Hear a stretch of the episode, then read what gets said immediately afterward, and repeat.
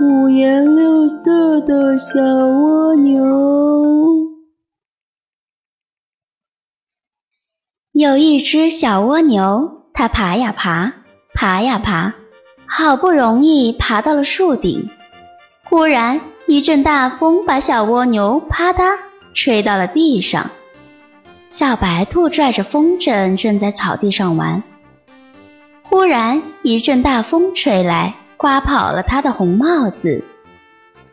大熊正抱着一罐蜂蜜，正美滋滋地吃呢。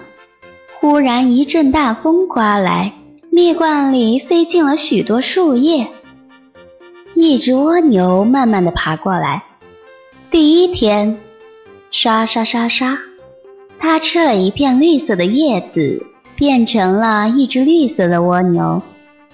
第二天，擦擦擦擦，它吃了一只橙色的橘子，变成了一只橙色的蜗牛。第三天，咂咂咂咂，它吃了两朵蓝色的喇叭花，变成了一只蓝色的蜗牛。第四天，咕哧咕哧，它吃了一只红色的辣椒和一只红色的草莓。变成了一只红色的蜗牛。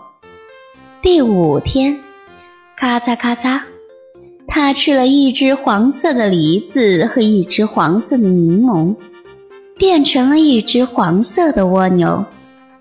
第六天，啊呜啊呜，它吃了一串紫色的大葡萄和一个紫色的大茄子，变成了一只紫色的蜗牛。